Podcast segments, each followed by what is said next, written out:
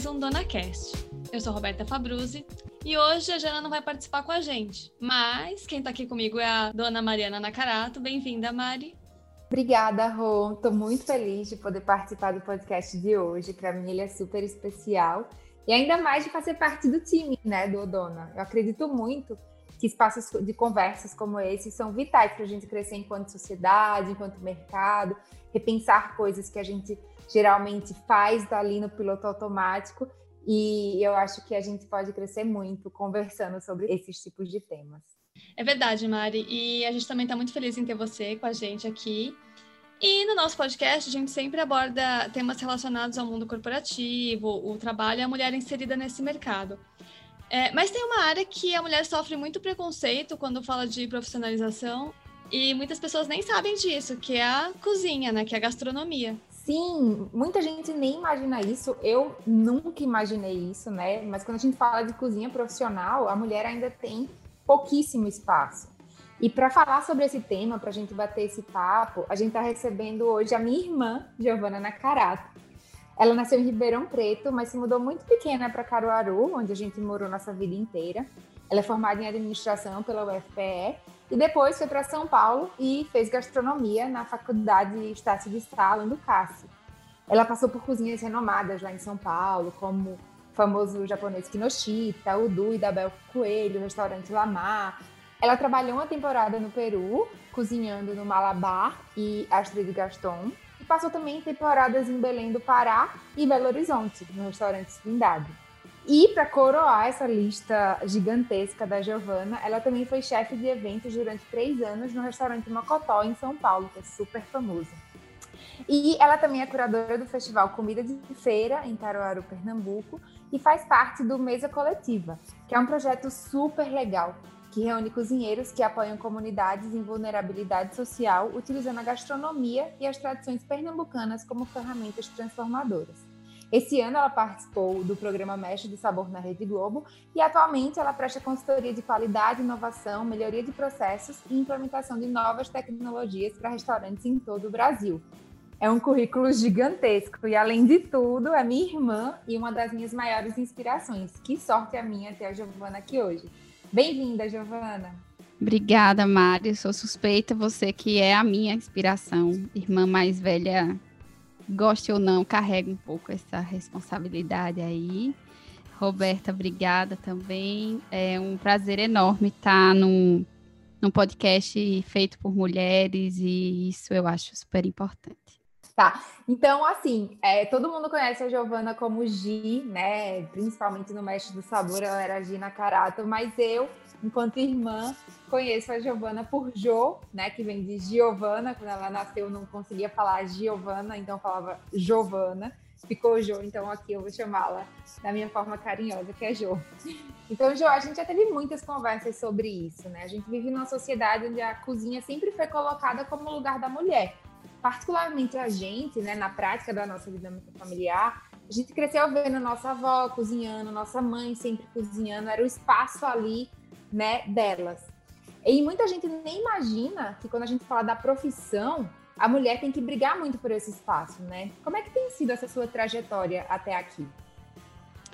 É, esse é um ponto super importante, porque realmente, assim, a mulher, ela gera o filho e logo amamenta, né? As que escolhem e podem, né, amamentar. Então, já é o primeiro contato, né, onde você alimenta o filho, você provém desse alimento. E isso vai se modificando depois que vai crescendo para cozinhar para a família.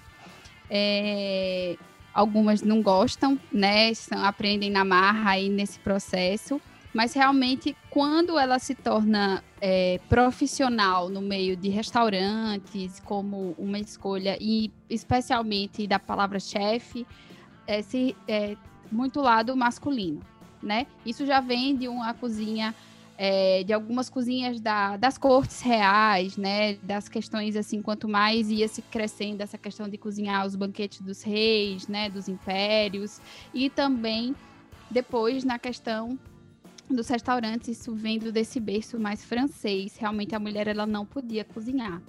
Mas a gente não pode esquecer de todas as mulheres, especialmente é, mulheres de uma classe mais pobre e das mulheres negras que sempre abandonavam o seu lar para cozinhar para as outras mulheres, né? Então a gente tem é, esses dois modelos. Então a mulher, enquanto cozinhar na casa de outras mulheres, sempre mulheres, né? Então a gente precisa fazer só esse paralelo para não esquecer de todas as que deixam de cuidar da sua casa, do seu lar e vai cuidar da, do lar e da casa de outras mulheres, mas que no processo onde a cozinha se transforma em arte, aí sim o protagonismo é masculino. E aí nesse protagonismo masculino é muito difícil mesmo a gente conseguir é, conseguir destaque, conseguir fazer algo e especialmente chegar Hoje a gente está conseguindo chegar mais, mas o destaque ainda é um pouco mais difícil, né? É, acredito também que é, se a gente não mudar essa, essa, esse, essa roda do jeito que ela gira, a gente não consegue se transformar também. Porque enquanto a gente está acostumada a sempre ter é, vendo o chefe né, ali brilhando enquanto homem, a gente, sem querer, esses signos, esses sinais, eles vão ficando na nossa cabeça de que é, é assim. Então, a representatividade, que hoje é uma palavra que ganhou destaque, mas a gente não pode, eu acredito, cansá-la no sentido que a gente cansou algumas, a gente cansou um pouco da gratidão, a gente cansou algumas palavras. É, a representatividade, eu espero muito que a gente não canse. Por quê? Porque a gente precisa ver pessoas é, mulheres, negros e negras sendo destaque na cozinha. É, porque assim as próprias mulheres e os próprios homens vão poder acreditar e saber e chancelar. Poxa, funciona, é possível, porque o, a falta do conhecimento e da experiência gera é, algo gera um, assim, como é que eu posso dizer? Gera uma crença de que mulher não é histérica, ela não funciona quanto chefe, ela não tem pulso forte, né? Porque também só para finalizar essa pergunta é que cozinhar num restaurante é muito pesado. Então, é muito quente, você fica horas em pé, você pega muito peso. Então, esse protagonismo masculino também ele vem dessa cozi desse cozinheiro braçal que vai pegar o peso, que vai descascar quilos e quilos de cebola, quilos e quilos de batata. Né? Então, realmente é muito puxado. A gente vai, estava comentando isso esses dias, estava numa cozinha fazendo um jantar, de como a gente é, fisicamente é doente, né? Dói o pulso, dói o ombro, dói a coluna, dói o joelho. Então, um cozinheiro com seus 45 anos, ele já está todo remendado. É um outro assunto que a gente pode conversar um pouquinho para frente, mas por isso também que a gente vê poucas mulheres aí na cozinha profissional. Então, então Jo, é, queria que você comentasse quando você começou, né, na cozinha. Então, você saiu de administração, foi fazer a faculdade e você caiu numa cozinha japonesa. Queria que você comentasse esse começo, se para você como foi chegar nessa cozinha profissional e ver esse não espaço de homens, como foi? É, eu, eu caí de paraquedas na cozinha, na verdade eu estava procurando entender como funcionava o meio. Queria abrir um negócio, estava me formando em administração e surgiu esse estágio. Eu caí mesmo, não sabia como funcionava, não sabia né, nada assim, como se dividia. Um ponto só para contextualizar quem, assim como eu, nunca entendeu um pouco sobre cozinha é que o, a organização de uma cozinha profissional ela vem do exército. Então a gente é dividido como numa, a gente chama de praças, cada estação de trabalho. E a gente, para vocês entenderem, quando as pessoas é, canta a comanda, que a gente fala, lê a comanda do que vai sair para o cliente, a gente diz marcha, marcha o prato, exatamente dessa coisa bem é, militar mesmo, da cozinha, as roupas, tudo faz sentido nesse, nesse, nesse quesito. E eu não sabia, então realmente foi bem difícil. É, aprendi muito a escutar mais e observar para depois fazer. E o, assim, a cozinha japonesa eu vejo hoje como um presente na minha vida, assim, é um, é um os japoneses, eu não, não vou falar todos os orientais, porque a gente é, são países completamente diferentes, então, o modelo japonês ele, ele, as relações têm muito do respeito pelo espaço de cada pessoa, tem o respeito dos ingredientes, de como a gente é, honra cada coisa que vem, um país que passou muita fome, então cada grãozinho de arroz importa, mas também carrega consigo muito machismo, né? Então, ser mulher também numa cozinha japonesa é também exatamente um desafio. Falam muito dessa questão de uma temperatura de mãos e por isso que as japonesas não fazem sushi, mas a gente sabe que isso é uma, é uma, uma crença, né? Não, é Criou-se isso para realmente tirar, até porque a cozinha, o, a parte do sushi é muito visto como uma arte mesmo culinária. E mulher não, não tinha esse, esse, essa possibilidade, né, de, de estar presente. Tem algumas sushi, mens, é, sushi woman, eu não sei bem como que se denomina isso, mas tem a gente aqui em São Paulo até teve uma menina que foi chefe do sushi no restaurante 1, que não, não existe mais, mas a gente precisa desse momento. Mas ser mulher numa cozinha, ela ela é difícil, é difícil. Esse meu início teve alguma, algumas, algumas dificuldades, até de entender como é que você pode ou não pode se portar, o que você fala, o que você não fala. É, não nessa cozinha específica, mas uma cozinha, uma cozinha muito de produção, onde tem muito homem.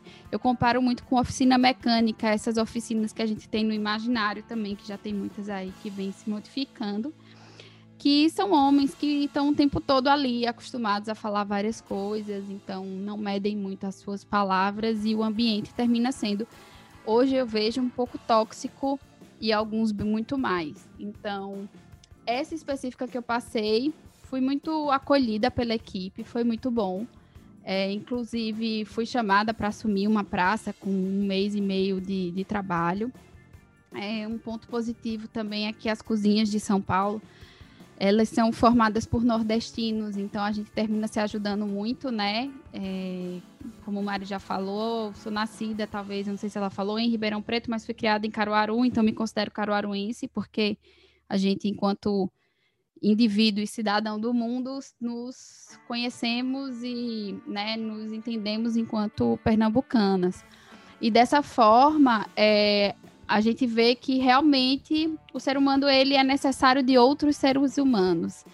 E aí ser mulher é aprender muito a conviver, infelizmente, num ambiente muito tóxico e assediador, né? É, Existem hoje vários movimentos que têm crescido, especialmente na cozinha. Como a cozinha é escondida, normalmente, né? Um ambiente muito mais fechado tem-se uma sensação que naquele ambiente, entre aspas, tudo pode, né? Se pode falar sobre tudo, se pode tratar sobre tudo.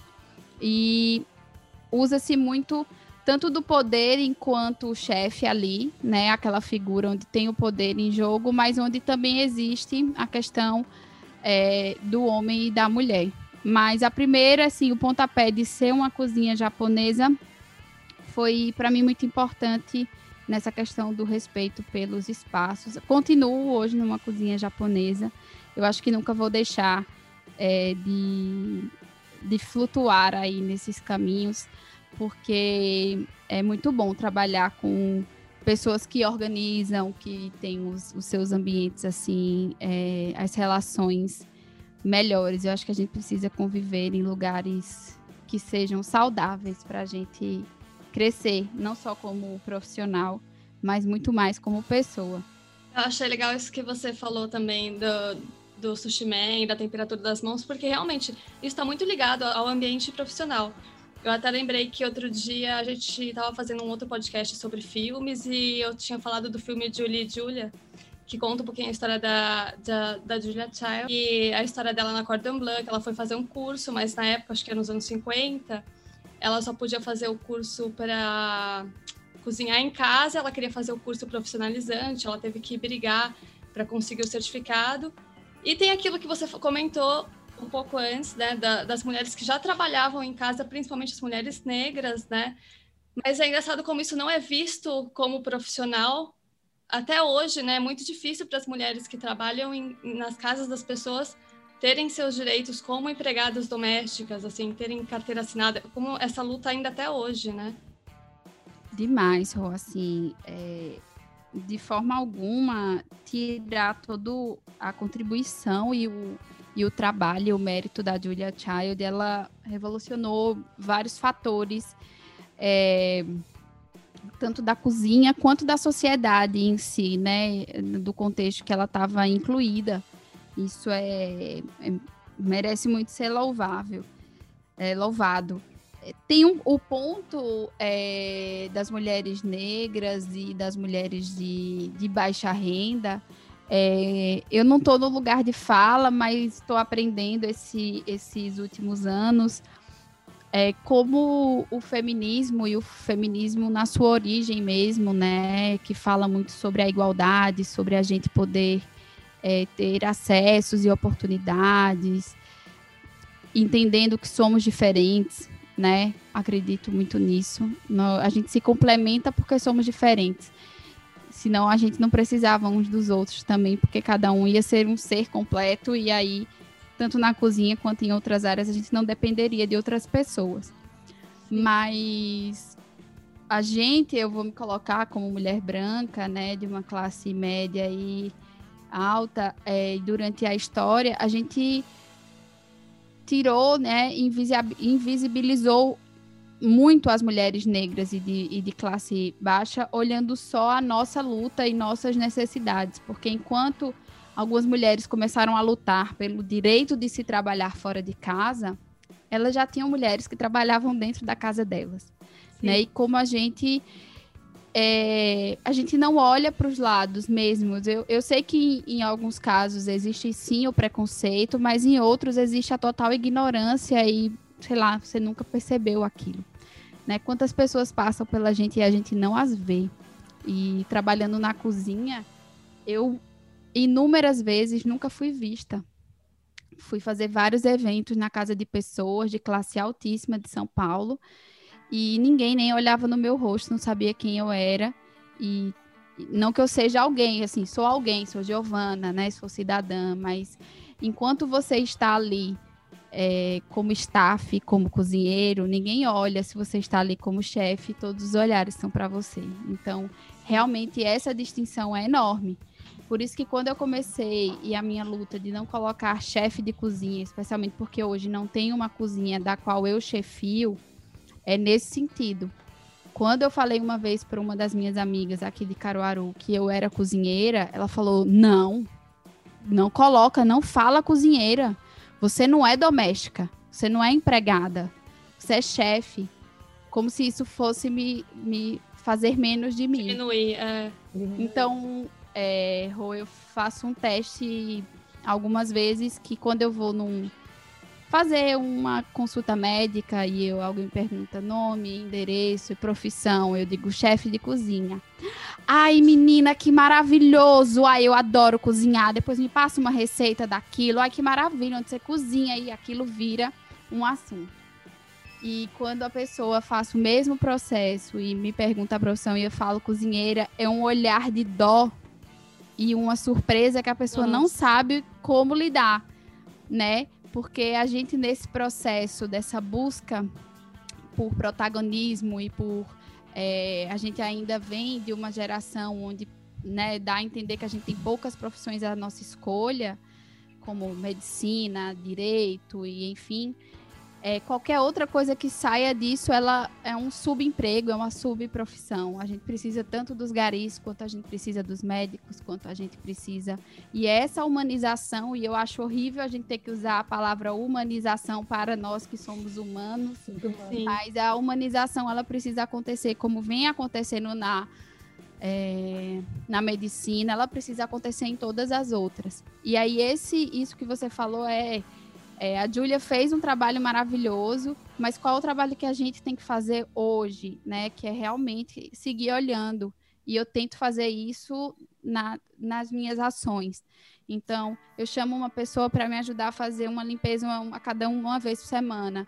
Poxa, é, minimamente você dá o alimento, é, você pagar a passagem, né? Você a respeitar Porque os relatos que eu escuto, infelizmente, tanto dela quanto de outras, é eu não posso comer nada da casa. Às vezes eu passo o dia com o biscoito que eu trago.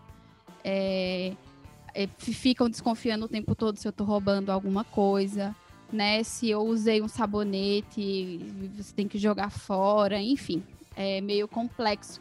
E aí eu tô chamando a atenção disso porque isso é muito, é muito da gente não ter olhado para essas mulheres que já deixavam suas casas para trabalhar fora, né? Que deixam seus filhos para cuidar dos nossos filhos. E aí como que a gente pode ter uma relação mais até profissional, porque eu acho que tudo isso acontece porque no ambiente doméstico tudo meio que se confunde, né?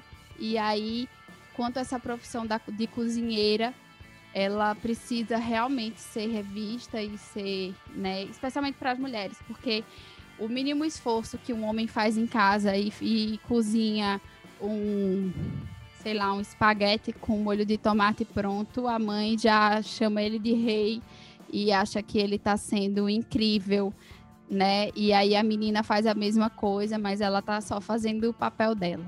E aí é, vai ficar aí o nosso desafio Mari já aí com uma nova geração no ventre e, se Deus quiser, daqui um tempo eu com os meus. Então, como termos filhos, que a gente ensine isso, a olhar para o outro.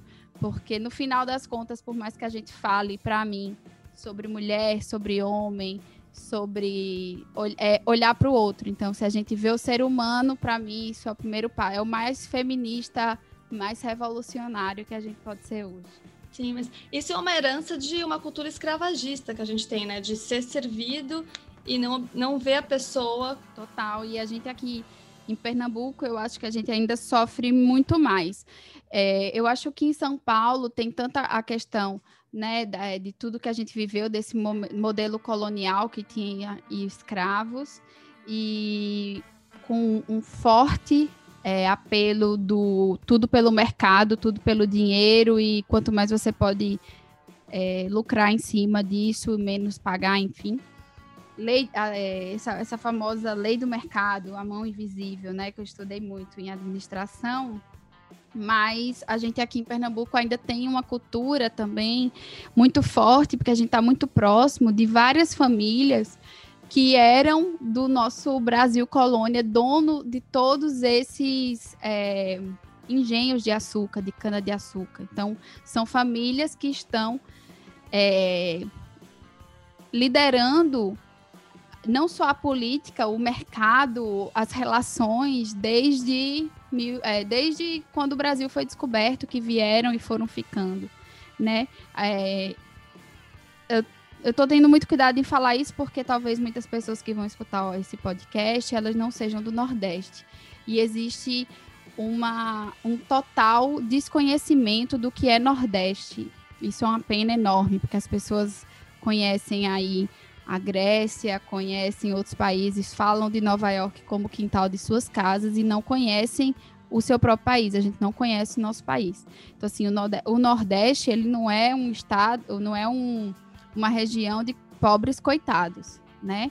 Eu e Mariana, a gente morou muito tempo em São Paulo e a pior coisa que mais dói é a pessoa olhar para você, Mariana é super branca, né, loira, e aí a pessoa, ah, mas você é diferente.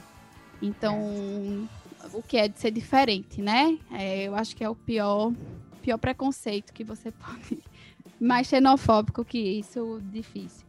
Mas Nossa, eu, a gente conversava muito sobre isso, assim, várias vezes passava por isso e chegava em casa e falava assim: Nossa, dá vontade de, sabe? Como assim? Mas o que, que você quer dizer com isso? Qual a imagem que você tem de uma pernambucana, de uma nordestina, né? Por quê? Por, o que é ser diferente? Isso era, eu lembro que é, ative em mim assim uma memória emocional muito forte, porque né, não é fácil. Do mesmo jeito como o, muitas vezes é o ser mulher em vários ambientes, né? Exato. Várias posições que você, tanto no trabalho quanto na família, enfim, em várias rodas de conversa. E nesse sentido, é, a gente carrega isso do me sirva e tem que ser servido, porque, poxa, uma família que vem há anos com pessoas dedicando as suas vidas para servi-las. Então, é, eu, eu sempre falo isso, tanto quando eu dou algumas aulas, quando em alguns jantares onde, onde surge esse assunto, porque quando você vai para a França e você é servido, é, existe pessoas que servem como escolha da profissão. Ser garçom termina sendo uma escolha de vida. E mesmo quem está ali está, mas essa pessoa tem uma outra carreira que está fazendo esse serviço ali. Mas ela sabe o valor que ela tem. Então, é muito. É, é imposto para você, assim, o seu lugar de cliente e o meu lugar. Então, não tem essa de. Ei, psiu, ou a pessoa fala assim, calma, eu, eu tô indo lhe servir, ela sabe o tempo, né? É, existe uma profissionalização, uma consciência de tempos de serviço que lhe impõe o respeito. E a gente aqui a gente não tem isso. A pessoa tem que mudar o prato que ela. Ah, eu não como desse prato aqui que vem com purê de batata, eu não quero batata, eu quero macaxeira. Esse que vem aqui, ó, molho de macaxe... É, de, sei lá, rapadura, eu não quero. Eu quero desse outro prato. Se muda o prato completamente e ela tem direito, porque eu estou pagando, eu tenho direito. Existe essa crença ah, de algumas pessoas. E assim, o garçom praticamente é seu serviçal naquele momento, no seu escravo. E isso não acontece lá fora. E aí tem gente que fala assim, alguns se surpreendem quando vão para fora e às vezes fala assim, não, mas o francês, ele, ele é muito rude, ele, ele não sabe servir, ele serve, ele quer ser melhor que você. Falei, não, ele só quer ser igual. Como você, a gente está muito acostumado num, num degrau muito diferente, né? uma é. hierarquia muito diferente, muito. Você é pego de tipo assim, epa, aqui não, eu sou igual, me respeita. E isso para você, calma, assim, porque quando a gente se, se depara com os nossos próprios erros, né, com a nossa própria quando a gente eu sou assim, quando eu, sei lá, eu em algum momento eu sou racista e eu me deparo com isso, dói, né? É difícil a gente se ver como algo ruim. E aí você dá aquele choque. Naquele momento, acho que a pessoa leva esse choque de parar, não, e aí acha que o outro, aí aponta o dedo pro outro. Então, assim, a gente não sabe ser servido. A gente quer estar tá mandando em todo mundo. Então, é, aqui eu, eu sinto muito forte, Recife ainda mais, porque essas famílias estão mais aqui do que até no interior mas a gente aqui ainda sofre mais. São Paulo tem um dos melhores serviços, né, no Brasil, nessa questão de serviço que eu digo, é no atendimento, né, em todo esse a gente tem pessoas que são mais qualificadas no sentido de servir, é, de como tá ali. E é muito difícil porque você não sabe lidar. Não sei se vocês já passaram por isso, mas às vezes eu tô conversando com a pessoa e a pessoa, ou eu falei inglês com a pessoa, ela sabe minha história, meu, né, meu currículo, e eu vou limpar a mesa dela. Não, pelo amor de Deus, não leve não esse meu papel sujo, como se assim, eu não posso tirar o papel sujo, mas uma outra pessoa pode. Então, assim, a gente precisa pode. remodelar a nossa mente para poder entender que esses processos eles são desconstruções e construções de nós mesmos o tempo inteiro. E a cozinha é uma é um é a melhor escola, porque você vai estar do lado de pessoas de todas as classes sociais o tempo todo, dependendo de todas, fazendo um trabalho em conjunto. Então, assim, uma cozinha sem panela limpa não funciona. Então, a mesma coisa que a gente não vê o gari, mas ali do lado você está vendo pia. Então, se você coloca uma panela quente é, eu sempre me preocupei avisar se tem uma lâmina, avisar, não jogar. Então tem, tem cozinhas que são extremamente agressivas, jogam panelas quentes. É, tem, existe muitos casos, já existiram e continua existindo, especialmente em Espanha, França, de esquentar a colher e queimar o cozinheiro porque fez alguma coisa errada. É, é muito difícil falar sobre isso, as pessoas não querem falar sobre isso mas é, porque existe a cultura de que eu aprendi assim, então tem que ser assim, né? Ah, não, é difícil, mas eu aprendi assim. Mas eu acho que eu Muitas vezes muito... justificando, né, que só sou do jeito que sou, porque foi desse jeito. Eu, eu fui muito assim. Eu fui muito assim durante muitos anos. E durante, eu acho que os últimos quatro anos é que eu consegui, tô conseguindo dar uma virada nessa chave. Hum. Qual filme? É, tem um filme é, que chama Whiplash, não sei se vocês já assistiram, não sei se as pessoas estão ouvindo assistiram, mas que traz essa, isso, né? Esse filme é meio polêmico sobre algumas coisas, mas ele traz exatamente isso, né? Você precisa apanhar para é, né, para florescer, e aí são, são muitas coisas dessas. Mas assim, você falou uma coisa que eu acho que, é, que, é, que foi engraçado, porque eu tô morando na Suíça, e aqui as, é, os restaurantes, né, os, os bares, eles são, é muito enxuto. Então, diferente do Brasil, que você vai num restaurante, tem um monte de garçom, garçom tem uma pessoa no caixa, tem não sei quantas pessoas na cozinha. É, tem restaurantes aqui que tem, são duas pessoas, uma que está ali na cozinha, a outra que está no caixa, está servindo e eventualmente está na cozinha também. Isso foi primeira, assim, uma coisa que chamou muito a minha atenção, né? Porque a gente é tão acostumado a ter, ter o garçom, ter o metro, ter esses cargos, e aqui é todo mundo meio que se ajudando, né, e fazendo, né, funcionando. É, sem contar, né, das pessoas que vão no restaurante, é isso. Eu chego no restaurante, no Brasil, eu percebo, percebo muito que as pessoas é isso, estou pagando, eu tenho esse direito, você vai me servir. E aqui não, eu termino, eu pego minhas coisas e eu coloco no lugar onde as coisas que ficam sujas têm que ir. Muitos restaurantes são assim. E hoje a gente chegou no restaurante para tomar café da manhã e, e, é, aqui existe uma ordem de como você deve pedir as coisas. Então veio o, a pessoa e falou assim: podemos começar com um café. E, e eu já estava morrendo de fome, já queria pedir né, a comida. Aí eu falei, não, mas eu já quero pedir o prato principal. Ele, não, agora é o café. Aí ele foi, trouxe café. Aí depois ele veio, vamos para as bebidas. E aí, bebida, e foi embora, e trouxe as bebidas. E depois é que ele pede a comida. É, e, é, e é o que é, porque se eu pedir antes, pedir primeiro a sobremesa, eu pedir o. É, vai bagunçar o serviço. E eu tô na casa de outra pessoa e ela tem um protocolo, né, um serviço a seguir. Isso é uma das coisas que Logo que eu cheguei, eu achava muito diferente e hoje eu entendo, né, que para ter um serviço do jeito que é, e eu não tô falando de nenhum restaurante chique, nem nada, é restaurante do dia a dia que você vai ali para comer alguma coisa. E é super interessante esse olhar, né? E, e muitas coisas, você estava falando, né, é, de que o negócio de chefe. Eu lembro quando a Giovana é, fez gastronomia e estava trabalhando, e eu falava assim, mas você é chefe, minha irmã é chefe. E aí ela sempre me corrigia. É, chefe é um cargo, eu sou cozinheira. E eu ficava, no começo, eu ficava meio inconformado. Falava assim, eu não vou falar para as pessoas que você é cozinheira. Igual a amiga dela falou, como se isso fosse uma coisa menor, né? Uma cozinheira, né? Como assim? Minha irmã é uma cozinheira. E, e a gente começou a conversar sobre isso. E ela me explicar o que estava acontecendo. E a partir daí que eu pude entender, conhecer um universo que para mim, né, era completamente diferente, ainda é em muitas coisas, mas eu já conheço um pouquinho, né, pela vivência dela. Mas eu queria fazer um paralelo, porque muitas vezes a gente acaba tendo ações, fazendo as coisas muito no automático.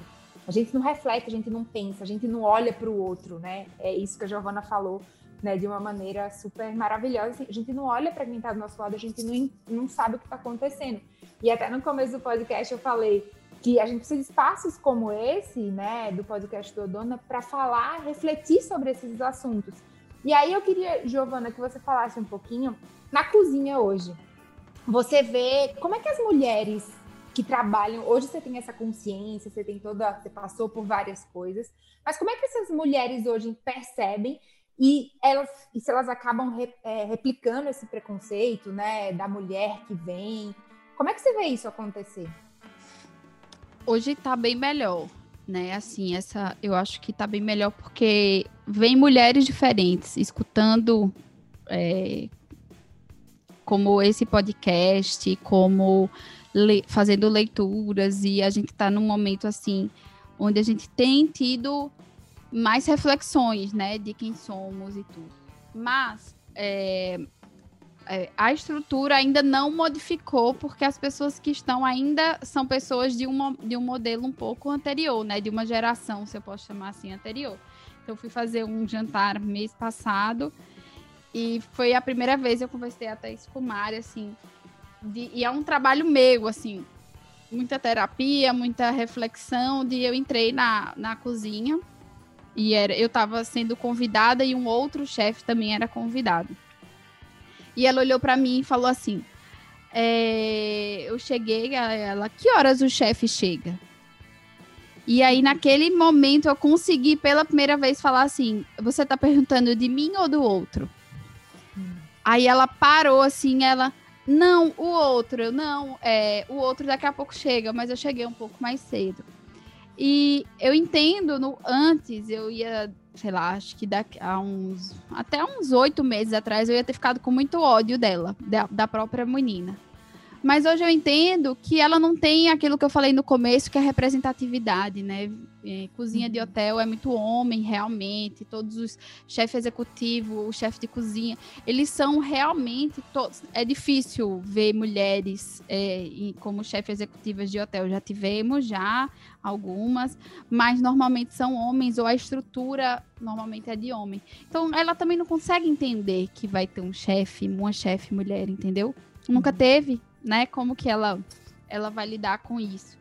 É, vem meninas aí que se ajudam mais, né? A minha, a minha geração ainda, a gente tem uma competitividade entre as meninas muito grandes, porque é como se fosse assim, só, só vai ter uma e quem é que vai estar, tá, né? E aí é, meio, é bem assim, bem difícil. É, é, essa competitividade nossa é uma coisa que a gente vai ter que resolver por, né? A gente sofre, eu sei que tem muito do machismo aí, tem várias questões que é, corroboram para essa é, esse, essa nossa competitividade como um todo entre as meninas, né, com seus parceiros e suas parceiras, enfim, toda essa cadeia, ela tem essa competitividade, mas a gente vem melhorando de realmente dar as mãos e se ajudar. E é, tem um ponto também que é que eu acho que vem dessa nessa mudança é que elas também, assim, ao mesmo tempo que a gente vem mudando muito, os meninos, alguns não, tem, não, não vão mudando, porque o que é que aconteceu na, na minha geração? É, eu escutei sempre que eu podia ser o que eu quisesse, fazer o que eu quisesse, vem de uma classe que a gente termina, é, não entre aspas, tendo que fazer muito trabalho doméstico, mas os meninos também não. Então eu me preocupo muito com essa geração de reis e rainhas que vão se deparar em casar e o que é que vai ser da casa né? O menino esperando que a menina faça tudo, porque ele só vê, só vê mágica acontecendo. A cueca entra suja na, no cesto de roupa. E depois de dois dias ela tá limpíssima, cheirosa e dobrada na sua gaveta de cueca. Como isso aconteceu, não se sabe, né? Essa, essa coisa maravilhosa dessa mágica. E a menina também, né? Ela nunca fez nada. É, comprou qualquer roupa com 50 mil lantejoulas. Como se lava isso? Gente, não tem uma roupa dessa, porque o trabalho que dá para lavar, né? A gente já é. sabe que não tem condições. Ainda Caruaru, que a gente não tem água, roupa branca, que a roupa fica preta, maravilhosa, não tem. É. Mas assim, você só. E aí, esse se deparar com realidade, é, também se reparar com a, a gente se depara com a realidade no mercado de trabalho. Então, as mulheres, se, é, infelizmente, assim, elas ainda têm que ser muito fortes é, tem que ser muito mais resistentes. A gente tem que ser muito mais. É, chorar e voltar, chorar e voltar. Né? Inúmeras vezes retornei para casa chorando sozinha e chorava, chorava muito. É difícil dividir, são coisas que você não consegue dividir. É, todos os assédios, a gente é, escutando um outro podcast sobre assédio moral e sexual, eu fui fazendo uma viagem, eu e Carlos, que é meu esposo, a gente fazendo a viagem, eu adoro dirigir, eu chorei uma hora e vinte. Eu fui chorando, porque a cada vez que, sei lá, eu entendia o conceito, ou o que é um assédio, ele se dá por isso, ele acontece assim. Eu acho que toda mulher já passou por isso. Vai passando um filme na tua cabeça de todas as vezes que você passou por aquilo. E aí é, eu tô agora num novo processo de olhar com mais empatia, tanto comigo, porque me culpei muito de você permitiu, ou você é, ah, você não forçou isso, você não se insinuou, você fez. A gente tem esse momento de, de se culpar. E aí você também tem o momento do ódio pelo cara que fez aquilo. Então, por alguns eu já consegui dissolver muito, porque também entendo que eles são parte também, porque eu acho que o machismo ele faz mal para as mulheres e para os homens. Né? Os homens sofrem muito, muita masculinidade tóxica, não pode sentir nada, tem que enfrentar coisas, enfim. Que aí é um problema que eles vão ter que resolver também, né? A gente não pode resolver o mundo inteiro. Mas eu passei muito tempo com muito ódio de vários homens, de vários desses cozinheiros e chefes dos quais eu passei, de entender o que era, né? Eu vejo. E às vezes nem, nem só homem, né, Jô? Só fazendo Homens e mulheres. Assim. Não, homens, homens e, mulheres. e, mulheres. e muitas mulheres. Então. É... E, e, é difícil. Então, assim, todos temos tetos de vidro. A gente precisa ter muito cuidado nessa desconstrução e construção.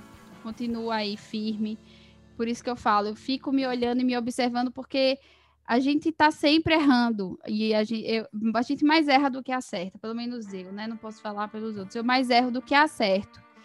E, e eu, eu tento ser a diferença. Os outros vão ser, alguns são, né, Mari? Alguns, essa uhum. pergunta última que você fez, só para fechar, alguns são, algumas estão diferentes, entram diferente na cozinha. A, agora, a cozinha ela é um lugar difícil.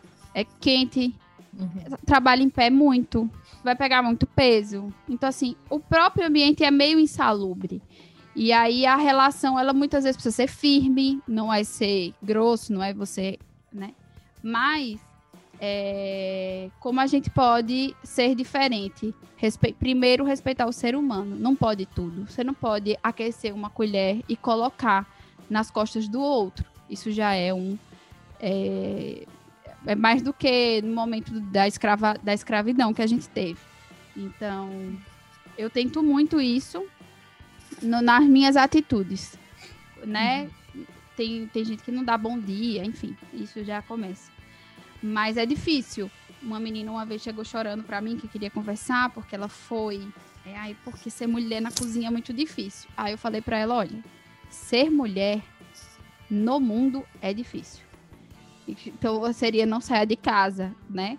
Então a gente vai enfrentar tudo isso, desde quando vai pegar um ônibus, vai pegar um metrô, vai, enfim. Então a gente tem que fazer a diferença e a gente tem que estar tá se ajudando. Então o que é que eu posso dizer hoje? É ajude. Ajude as, as meninas que estão ao seu redor, faça diferente, porque é, é um caminho longo ainda. Não acho que está resolvido, não. Mas já melhorou bastante. É, e, e em alguns pontos até meio romantizado, né? Porque, por exemplo, você fala chefe, né? Ai, sou chefe de cozinha. Ai, você vê aquela pessoa que tá lá finalizando o trabalho. Virou uma, um é, mercado muito, né? Hoje tenho meninas que falam: ah, não, quando eu crescer, eu quero ser chefe, quero ser chefe. Como se fosse. Não vem esse trabalho. Acho que não só na cozinha, mas em qualquer outra profissão. A gente vê esses destaques, né? Marketing. Nossa, eu quero ser Roberto Justus, eu já ouvi gente falar isso, falando assim, né? Calma, não é assim. É, é assim, é, é, isso, isso é, a, é a realidade. E o que acontece na cozinha e o filme Whiplash, ele faz muito sentido porque, assim, diversas profissões que existe a alta performance, e aí isso pode ser para qualquer uma, isso é um lugar Aí sim a gente vê a parte do bicho pegando. Então, assim, eu trabalhei muito em alta gastronomia. E alta gastronomia é alta performance.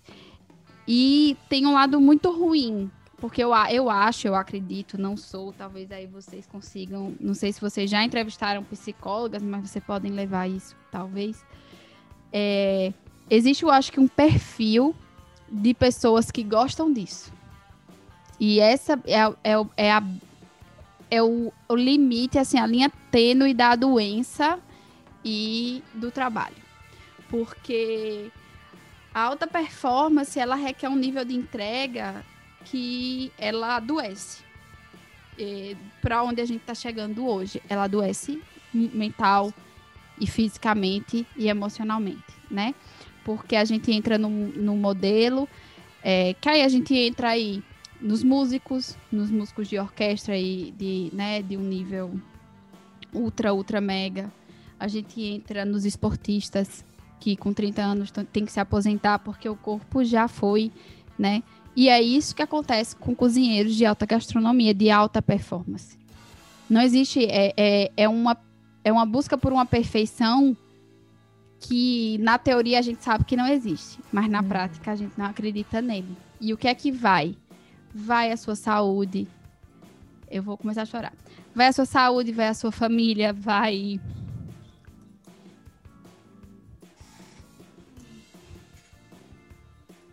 Desculpa. Vai tudo. Assim, o que vale a pena. Enquanto você está na entrega, a gente não vê o que perde. Você não vê o que você perde. Mas algumas pessoas despertam. Eu despertei a um, a, assim, quase não dava tempo, mas eu consegui despertar a tempo. E o que acontece? Chegou um tempo e é para mim foi um marco que eu ganhei de um estagiário um, um quadro. Eu ganhei de uma moça que fazia é, tinha uma horta orgânica. Eu ganhei um, um, uma planta, um, um pé de coentro. E eu ganhei de outro estagiário um pote de doce. E eu tava trabalhando, eu eu tava numa época que eu tava dormia quatro horas por dia e eu tava 15 dias sem folga. E aí eu parei assim, olhei, eu não tinha uma parede para pendurar o quadro. Eu não tinha uma geladeira para colocar o doce e eu não tinha onde cuidar desse, dessa planta. Mas é, o Instagram não era o que é hoje, mas assim, a vida instagramável era maravilhosa, né? É, ia trabalhar na Europa, estava cozinhando com os maiores chefes de cozinha, fazendo com os melhores produtos. Mas a minha vida não existia, não tinha saúde, minha coluna já tinha ido embora, minha irmã tinha ido embora de São Paulo, eu estava sozinha dormindo de favor na casa de uma amiga. Porque não ganha dinheiro, né? E quando você ganha muito dinheiro em outra profissão, que normalmente essas assim, só se você for um jogador do Barcelona, né? É, essa é a entrega que, é, que se pede. Mas você não, tá, você não tem vida, você não tá feliz. Você. Eu era workaholic. E as pessoas falam isso como se fosse bom, mas é bom só se você só fala. Porque se você é, é doentio. Você não namora, você não beija na boca, né? Você não, não consegue comer nos outros restaurantes que você está trabalhando. Então, esse é o nível é, da entrega. Por isso que esse filme pode ser tudo que for polêmico, mas é a realidade. Né? Ah, é, é muito violento. Ele manda o cara tocar até a, a mão dele sair sangue. É, é realidade né? Então eu li um texto que fala assim: seja apaixonada pelo processo. Então, se você quer ser músico, você não pode pensar naquele momento do show, sabe? Do Rock in Rio, do Fred Mercury, com um milhão de pessoas cantando sua música. Porque todo dia é treino. É ficar tocando para ninguém, é ficar oito horas por dia tocando, tocando, tocando. Se você não gostar desse dia a dia, não vai ser músico, porque vai ser uma droga a tua vida. Você vai passar, sei lá, oito meses sozinho tocando com a sua banda lá e um dia de entrega lá pro show. É a mesma coisa da cozinha. Então, se você ficar pensando que você vai ficar botando florzinha na hora do serviço com a doma linda branca, é tipo pouquíssimos dias que vai ter isso para todo outro dia com o pé doendo, nananana, suando, enfim. Agora de máscara, então, que a gente tem que cozinhar de máscara naquela cozinha quente. Enfim. Então é isso, assim. É, é, eu acho que é apaixonar pelo processo, igual marketing. Você vai ter uma, uma ideia brilhante, uma campanha que vai ganhar aí, talvez esse, né, tem aí das agências, que eu nem sei o nome, né, que tipo Oscar. É uma.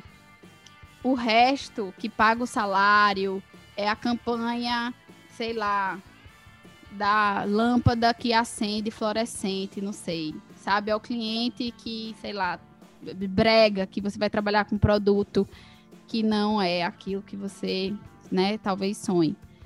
Mas é ser apaixonado pelo processo. E a cozinha tem isso. É, eu cansei um pouco dessa luta de dizer que não é a realidade, sabe? Eu acho que hoje, quando a pessoa me diz, eu falo assim: faz um teste numa cozinha, pede para trabalhar uma semana, um final de semana. Ah, mas final de semana eu é final de semana. É quando você vai trabalhar mais e é todo da sua vida. Você não vai ter final de semana, né? Então, é começar treinando, testando, né? E, e, e, e, errar muito, porque a gente mais é, igual eu falei, mais erra que acerta. Na cozinha também, né? É, nem todo serviço é bom, nem todo prato vai sair bom, nem todo cliente vai achar a sua comida maravilhosa. E é lidar com a frustração para no outro dia levantar e tentar fazer tudo de novo. Sim. E muito dessa glamorização também da cozinha, talvez venha um pouco hoje desses programas, inclusive você participou do Mestre do Sabor da Globo, né? E aí eu queria saber como que foi essa experiência, mesmo em relação a ser mulher, se teve diferença e se você acha que esses programas eles ajudam o público a ter uma percepção diferente, tanto o Mestre do Sabor quanto o Masterchef, que também faz muito sucesso, da mulher na cozinha, né? Se, se você acha que isso contribui para uma visão nova, assim. Eu sempre disse nunca vou participar do programa. E quando eu, e eu tenho um novo, um novo lema, que é quando você cospe para cima, não cai na testa. Cai dentro da boca aberta de novo. Acho que um cuspe de uma outra pessoa. Porque não, não, é, não é só é, a gente se deparar com os nossos eu nunca. É, o meu sabor apareceu como uma indicação, fui indicada por dois chefes e falei o tempo todo que eu não ia não ia, não ia, não ia, não ia, não ia. Até que eu tinha que mandar uma pré é, inscrição até, sei lá, 11 da noite. Eu mandei 20 para as 11. Tipo, ou 10 para as 11 eu mandei. E fui seguindo, tava também num momento meio desacreditada do que é que ia ser, vinha, tava assim, há quase um, já tinha feito um ano e um pouquinho é, da minha última grande crise de hernia de disco. E nesse processo, né, não, não, é, não tem um restaurante. E ficou no por que não? O que, é que, o que é que demais pode acontecer se você for, né? Sempre critiquei muito, criticava muito vários, várias coisas. Topei para o Mestre Sabor porque é um modelo que não visa é, fomentar esse, essa agressividade dos chefes. É, não tem uma, não tem um, não é assim, não tem um contrato com, com nada, já passou, posso falar o que eu quiser sobre o programa. Mas o Masterchef não, ele tem esse perfil. Cada chefe ali tem o, a personalidade que tem que fazer e, e faz muito mal a gente falar que a comida do outro é uma porcaria, que, que a gente tá falando do trabalho, a gente tá falando de vida, a gente tá falando. Eu tenho nove anos, eu vivo disso. E foi a coisa que eu mais me preocupei. Eu vivo disso né? Se isso me queimar de alguma forma, tanto psicologicamente quanto de imagem, ali acabou, né? E eu fui achando que não ia ser selecionada e fui ficando, né? E fui ficando. É, como a prova dos, dos pratos é as cegas, não dá para saber de quem é o prato. A gente, a gente acredita que começa a se de, meio que dá para meio perceber o estilo da pessoa pelo prato, provavelmente. Mas assim, acredito, acreditei no programa de que realmente era uma coisa é, escondido ali, a gente, né, realmente pelo sabor. Em um, em um momento, eu senti sim uma, um ponto. Eu fui salva duas vezes pelo Rafa. Não sei qual foi o critério dele. A gente não conversa com os chefes, a gente não troca nada. Assim. E eu escutei de duas pessoas, dois homens, é, que tinha alguma coisa. E no dia do programa, é, na, nos comentários do que eu fui salva da segunda vez, tinha comentários de ah, esse, ela deve estar tá dormindo com ele, né? E isso é muito interessante, porque se ele tivesse salvo dois homens, normalmente a gente diz que é mérito ou que foi injusto, devia ter salvo outra pessoa. Mas a mulher vai só pro lado da sua honra e dignidade, da sua é, da moral do, do sexo, né? A troca, a nossa troca única possível é sexo. né? A gente não tem outra coisa para trocar, a gente só troca o sexo. E aí nesse dia eu li, eu fiquei de tudo, eu fiquei, foi o que eu menos fiquei, né? Assim, eu fiquei na hora, nossa, olha o que falou. Aí, meu, aí eu tava assim deitada com o Carlos, aí ele fez: "E se tivesse transado? Qual era o problema desse povo?" Né? E aí naquele momento eu falei, realmente, não tem nada, porque existe, isso existe muito forte na cozinha. O chefe, ele sai com várias mulheres, seja ele casado ou não, alguns, não todos, obviamente. Mas isso é assim, isso é uma das bandeiras que foi levantada muito, é, que não está mais entre nós, mas teve uma assim, tirando uma, uma grande parte do que ele fez, eu era muito é, gostava muito dele, mas hoje eu faço uma crítica, como eu fiz a Julia Child, eu faço uma crítica a ele, né? Que, ai meu Deus, Anthony Bourdain. E ele que levantou muito essa, Anthony Bourdain levantou muito essa, essa, essa bandeira foi ele foi ficou famoso por isso que é o chefe ele é bad boy ele usa drogas ele é tatuado ele é descolado e ele come geral assim. É um rockstar. Então, rock, é o rockstar. É, é, é o piloto, imagem. né, também. É um negócio... É o piloto de avião. Mas ele, ele vem do rock mesmo, assim, dessa, dessa imagem, né? Do poderoso, né? Do piloto de estar tá comandando tudo, todo mundo na minha mão. Mas a mulher, e a mulher chefe não pode, assim, você não pode. E é por isso que eu digo, a gente só tem essa moeda de troca, né? Cara, e, e daí, né? Tipo, hoje eu olho para trás e falo, meu Deus, é tão difícil, né? Mas essa, esse formato, né, que ele vem, né, numa leve transformação, é o que faz é, a gente olhar para isso e falar assim, pera, tem alguma coisa errada. Então aconteceu um dos um, uma das pessoas, assim, não teve, não teve uma questão machista, tudo lá, mas houve um comentário que depois eu tive a oportunidade de conversar com essa pessoa. Na verdade, essa pessoa me veio e me pediu desculpa. Na época, assim, pediu. E eu entendo que aí junta várias coisas, porque junta a frustração de não ter sido escolhido, junta a frustração de talvez ter saído, e você precisa atacar alguém, né? Só quando a gente se sente acuado e você ataca. E aí é onde toda essa, essa nossa malha de preconceitos e de crenças que estão aí e aí, infelizmente, é, a gente é atacada especialmente nesse lado sexual. E é hoje a forma que eu tento trabalhar de dizer, e daí? Né? Que não seja só da boca para fora, mas que a gente não fique remoendo esse sentimento de ficar se sentindo mal, de chorar em casa, né?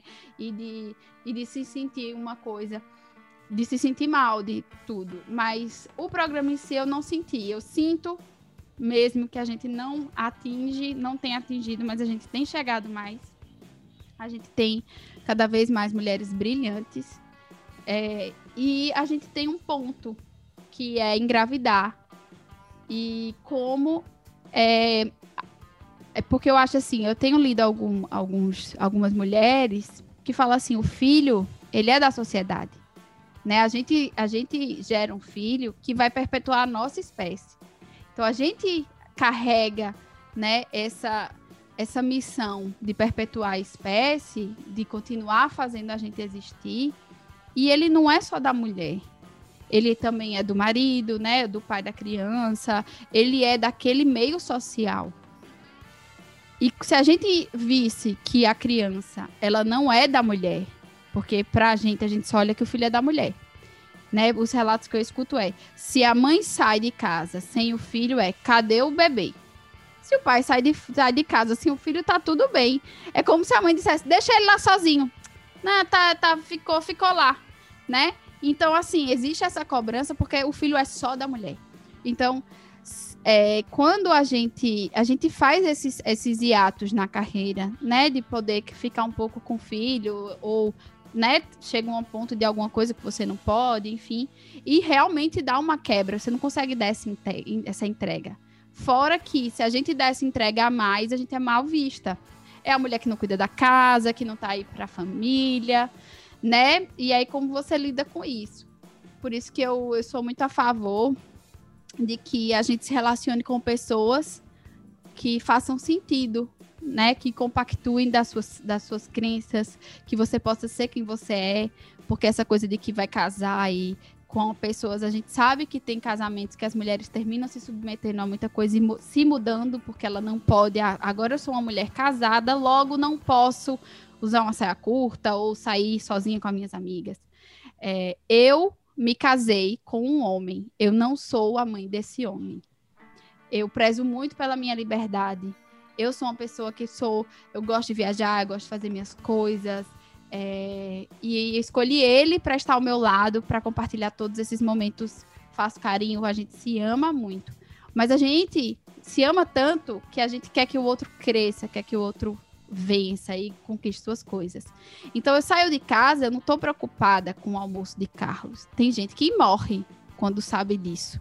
Como assim? É, não tá, deixou o almoço. Não, gente, tem 30 anos, é uma pessoa. Lógico, se eu faço com o maior amor, vou fazer, vou cozinhar em casa para ele, vou deixar coisa para ele como carinho, como ele faz comigo.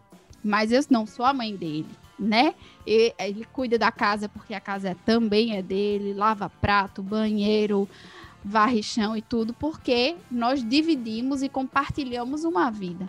Então, essas relações, é, a minha relação não é para ser a relação dos outros, cada um vai ter a sua. Mas o que eu quero dizer com isso é que a gente tem que trazer essa forma de viver para tudo. Tanto para dentro da sua casa, tanto para o meio que você né, do, do onde você trabalha, para suas relações, porque senão não faz sentido para mim, assim, a gente precisa ser, né? E é difícil, é tipo, você deixou ela ir cozinhar com outro chefe numa praia? Como assim, né? A gente deixou ela ir cozinhar. Então, para mim, nunca fez sentido. Eu sempre fui uma pessoa meio assim, dessa. E hoje eu entendo que é só porque, poxa, somos seres humanos aí, cada um precisa cuidar de si e a gente precisa um do outro. Então é isso que eu quero falar. O filho não é só da mulher, o filho é do casal, é da sociedade. Então essas redes de apoio, ela precisa existir a rede de apoio porque o filho é da comunidade, né? E aí isso faz com que a mulher possa fazer outras coisas enquanto mãe, né? Enquanto tá nesse momento a gente dá esse ato, mas se a gente tem uma rede de apoio para você poder continuar ali. Então, no nosso, no nosso mestre sabor, tinha uma moça que ela estava lactante, ela estava dando de mamar. E ali virou uma chave de é possível. Porque é possível você ser bem sucedida. É, é, porque eu falo muito isso também. Sucesso é particular. O que é sucesso para você? Né? Então, a escolha, para mim, o mestre sabor foi importantíssimo. Porque ele me fez virar chaves para mim mesmo. Ele foi muito importante enquanto Giovana profissional comigo mesmo e Giovana pessoal comigo mesmo. Lógico, eu tive uma visibilidade, tenho vários seguidores no Instagram, tenho, ah, tenho várias coisas que foram muito boas. Hoje sou conhecida por, pela minha cozinha, mas ela me, ele me transformou, né? Me trouxe mais segurança, de eu ter mais segurança, acreditar mais em mim, né? Porque eu ligava para Mariana, não, como foi que eu fiquei mais uma semana? Fiz um prato bom, gostaram, não sei o quê. Eu não acreditava, né? Uhum. É, é, essa coisa do a gente acreditar mais em si, porque eu acho que ah, enquanto mulheres também a gente tem essa síndrome do impostor ainda mais forte. Muito. Eu acho que é, Gigante. né? Todo mundo, todos os homens têm, mas a gente, eu tava conversando com uma amiga, é que assim, quanto mais o tempo passa, é, só aumenta a síndrome do impostor, que é como se fosse assim, cara, eu já tô ficando aqui mais alta, ó, já tô acreditando mais, então a queda vai ser maior. Vão descobrir hoje que eu não sou boa, vão descobrir é. hoje que eu não sei cozinhar. Então, olha, não é mais aquela Giovana de um ano de cozinha, já é de nove anos. Então, assim, a gente tá sempre. o baque é gigantesco agora. Né? É. E o homem não, ele vai, ele se joga mais, né? Mais ele assume mais. É, porque ele foi, ele, ele teve que se jogar muito na vida, nessa coisa. Eu falo muito, assim, a gente terceirizou até a, a, paquera, né, de dar o primeiro passo. Então ele começa aí com 13, 14 anos, nesse approach da menina, isso já traz uma confiança de levar um não e depois sair e tentar de novo com outra menina e levar outro não, mas ele não desiste e vai para uma outra menina. Então, é, a gente não tem isso, né? Infelizmente. É... A gente tem que esperar, né? A gente tem que esperar ser convidada. Como assim? Porque, né? Vai convidar o cara e chama para sair, né? Poxa, eu acho isso muito maravilhoso, assim, hoje, assim, de, disso. Eu lembro até quando a gente foi morar junto e foi casar, fui eu que pedi formalmente, assim, já tinha acontecido. Eu ajoelhei e disse, Carlos, você quer casar comigo? Sabe? Porque, poxa, qual o problema, gente? Não? A gente problematiza demais isso. Eu acho que isso tolhe um pouco a nossa desenvolvimento da nossa autoconfiança, assim. Ai, assim, eu só tenho a agradecer esse papo maravilhoso que a gente teve agora, né? Tenho, tem uma frase que tá super manjada aí, né? Que é quem vê cá, como é quem vê close não vê corre.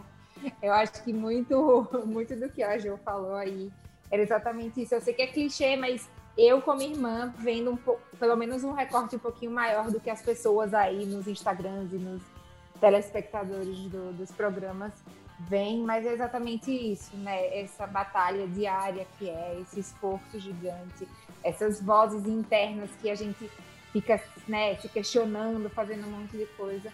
Mas para mim, assim, é um orgulho gigantesco ter a Giovana como irmã, ter a Giovana aqui hoje conversando, dividindo um pouquinho a visão de mundo dela, que eu admiro demais. E sempre que eu falo com ela, eu aprendo um pouquinho. Sempre que eu falo com ela, eu aprendo um pouquinho mais. E assim, fiquei super feliz. Eu acho que, de novo, esses espaços são necessários para a gente discutir, conversar e, né, e parar de problematizar, mudar de opinião. Que eu lembro que eu me cobrava muito, muitas vezes de falar assim, não, mas eu acredito nisso. E aí vinha uma pessoa com uma coisa que me fazia, poxa, cai... sabe quando cai a ficha? Pô, mudei Sim. de opinião. E tudo bem, né? E tudo bem. A gente não é aquilo, a gente está aquilo. E pode mudar, e pode melhorar, e pode né, discutir. Então, João, mais uma vez, muito obrigada por essa conversa que foi riquíssima, maravilhosa. E eu acho que a gente tem aí várias outras oportunidades de conversar sobre vários outros assuntos, que hoje só foi um pedacinho, né? Rô? Sim, e obrigada pela generosidade também de compartilhar isso com a gente. A Mari já faz parte da sua, do seu dia a dia, mas com todo mundo que pode ouvir e o quão importante é mesmo trazer essa reflexão e, e, outros pontos de vista de outros lugares, né? Porque a gente não está na cozinha, é uma área que para mim é completamente desconhecida. E aí conhecer um pouco da realidade é o que ajuda a gente a se desconstruir mesmo e a refletir. E a gente está num, num, período de desconstrução, né? Que a gente está começando a refletir observar as coisas e entender a realidade. Então também só tenho a agradecer muito, muito mesmo Adorei te conhecer e adorei a conversa. E se você também quiser aproveitar e deixar suas redes sociais para as pessoas te seguirem, quem não te segue ainda. É, eu quero agradecer muito, falo muito, esse é um problema que estou aí na luta para falar menos. É que, que quando o assunto eu gosto, eu saio falando. É, Roberta, obrigado, um prazer conhecer você. É, que essas iniciativas é, né, só aumentem, que o Odona também sirva de inspiração para outras mulheres fazerem, pode ser o que for, pode ser podcast, pode ser Instagram, pode ser várias ferramentas que existem hoje, né? É, Mari, obrigada. Sou, você sabe o quanto eu sou fã de você, seu trabalho, da capacidade é, intelectual e emocional de ver as coisas de uma outra forma, com mais clareza. Eu sou muito Estou tentando aí mudar, eu sou muito do. Ah, da resposta logo, né? É, que a gente possa ser mais dona é, de nós mesmos. Isso é, achei muito bonito a escolha, né, do nome. Que a gente possa ser dona de coisas também. Que a gente não se sinta culpada de ser dona, dona das coisas e, é, e protagonista também. E quem e quem se assuste com isso é porque não é para estar tá do nosso lado, né? Que venha pessoas, venha mulheres, venham homens, seja quem for, que celebre conosco a, os nossos ganhos, as nossas conquistas. É, agradecer a todo mundo. O meu Instagram é gi.nacarato, N-A-C-A-R-A-T-O. No Instagram vai ter muita comida, não tem posts diários, não vai ser talvez no Instagram da é, da blogueira sempre assim. É, eu gosto de compartilhar muito as coisas que eu vejo, que eu gosto, que faz sentido para mim. Também hoje até postei que a gente precisa normalizar o sumiço digital, porque nem sempre as coisas estão bem do lado de cá. Não sou é, uma influencer que vive de produção de conteúdo, então não tem sempre conteúdo. Mas de vez em quando tem aí algumas coisinhas. Respondo todo mundo que manda mensagem, acho ótimo, porque gera. Eu acho que é. Para mim, para mim, o Instagram é conhecer pessoas. Sou amiga de gente que eu nem conheço, acho isso ótimo. é, tem o meu site também, que é ginacarato.com.br, que lá você vai, você pode mandar e-mail, mas lá fala um pouco sobre mim, se alguém quiser me contactar de outra forma. Manda jobs, cozinham, né? Pode mandar aí para a gente pagar os boletos, que esse ano tem vários boletos aí chegando. Sim, então sigam a Giovana, entrem no site dela, mandem jobs para ela, sigam a Aldona também. E é isso, nossa, muito obrigada mesmo. Obrigada, gente.